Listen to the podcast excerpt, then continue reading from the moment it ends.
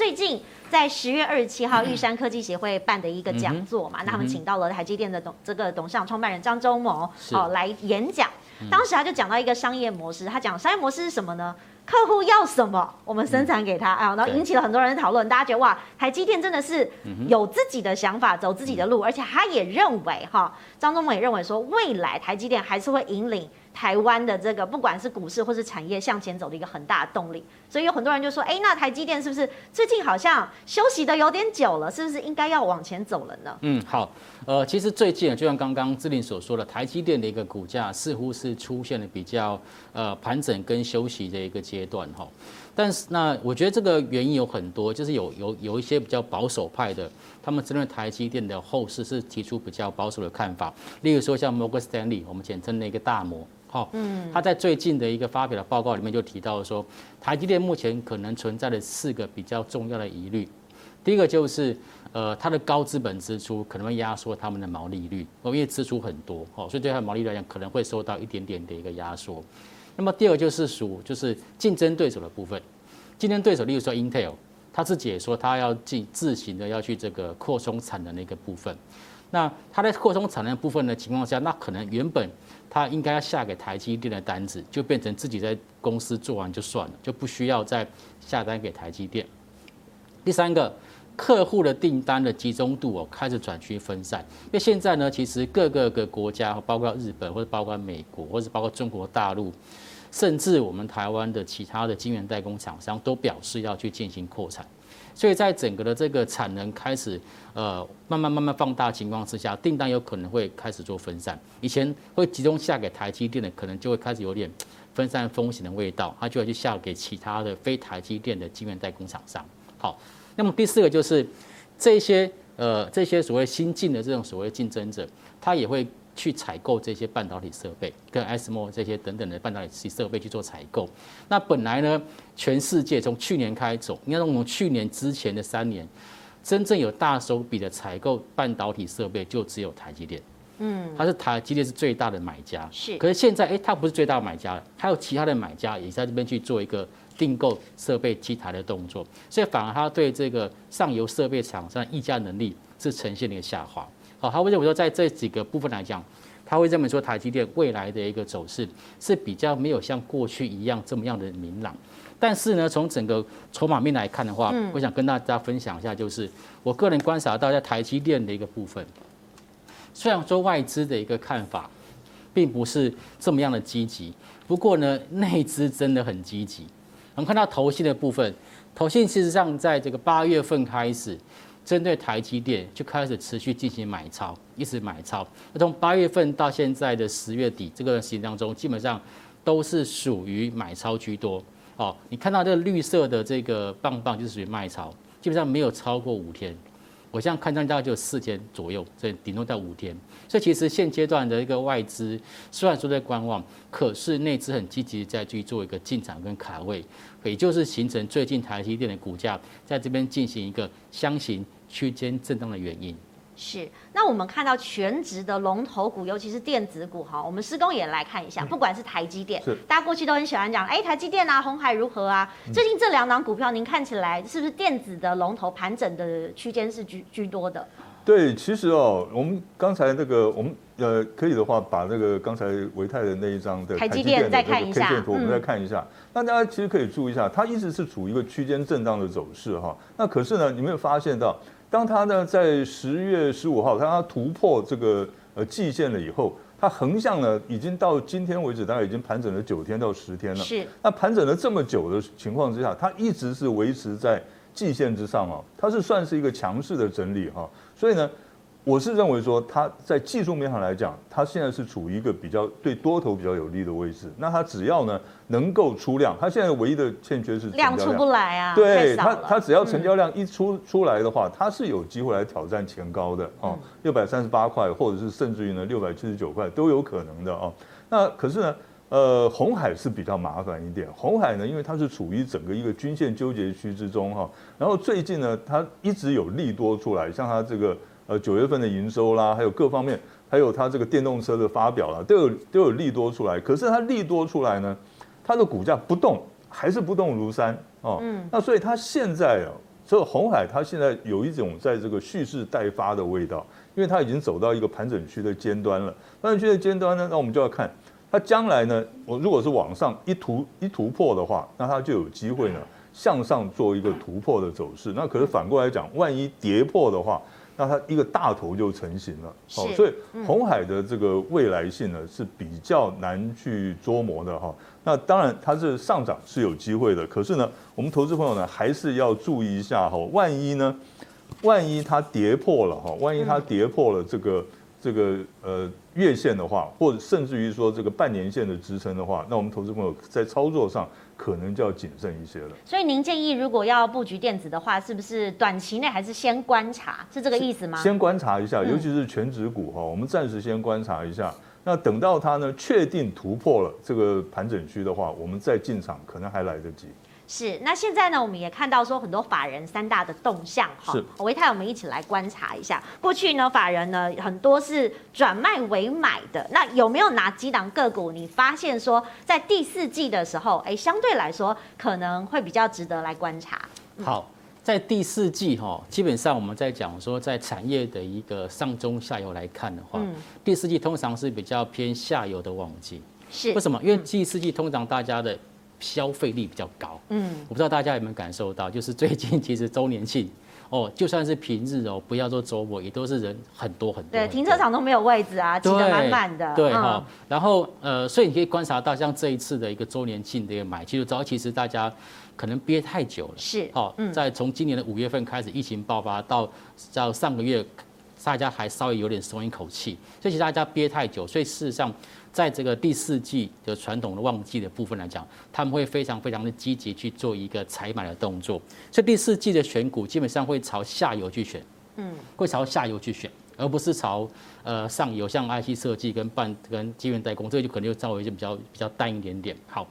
那往下游去选呢，其实在过往的经验里面呢，其实呃三 C 产品里面就是手机跟 notebook 这个是比较比较比较大家会看到的，但是今年特别的例外。呃，过去时期是三 C 产品里面的手机都是碾压、碾压的 notebook 的买气，对不对？是。但是今年不一样，因为可能受到这种所谓新冠疫情的影响，notebook 的买气远远的超越手机，远远超越手机。所以今年像是宏基或者是华硕这些的所谓的呃三 C 的 NB 的品牌厂商，他们今年业绩其实表现相当相当不错。那我们看到像宏基的部分来讲，现在看起来它的一个股价哈，如果先从股价来看的话。你会发现到它其实这个整个股价是出现落底之后呢，哦，出现缓步往上做垫高的情况。那原本呃在第三季大家一直喊说啊缺料啦缺料，可是没有想到你你你你你喊缺料，法人一直看坏，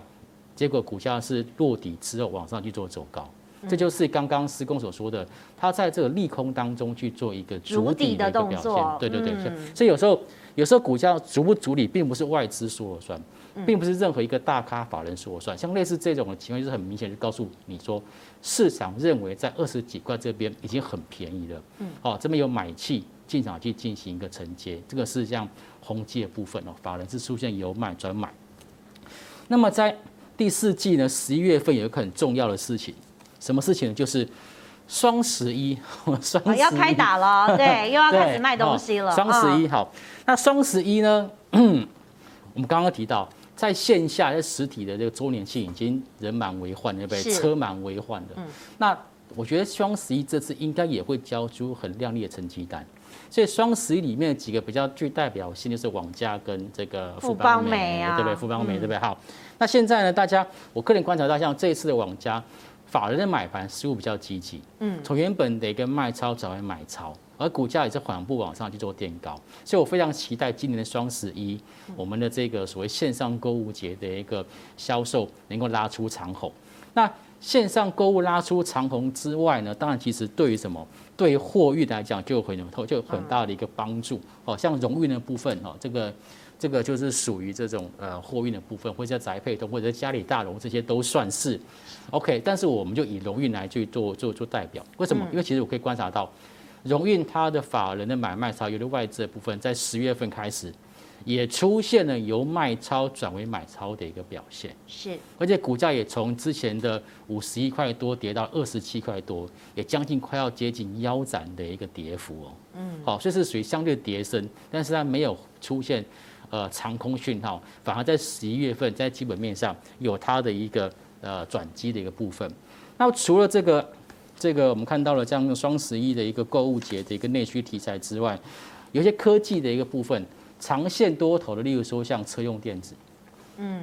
好像胡联最近的一个股价表现也是出现的一个，尤其是投信，在在十月中开始大幅度的一个买超，然后带动整个这个股价的一个走势啊，往上突破月线跟季线。像现在加权指数还在季线附近挣扎，窄幅窄沉，但是像这种强势的个股已经领先突破季线，甚至好像有机会。在这个外资或者投新的加码的情况之下，股价有机会去挑战前波段新高，因为它是属于汽车电子相关的一些产业，目前看起来还是持续的一个看好。那除了汽车电子之外，还有就是整流二极体，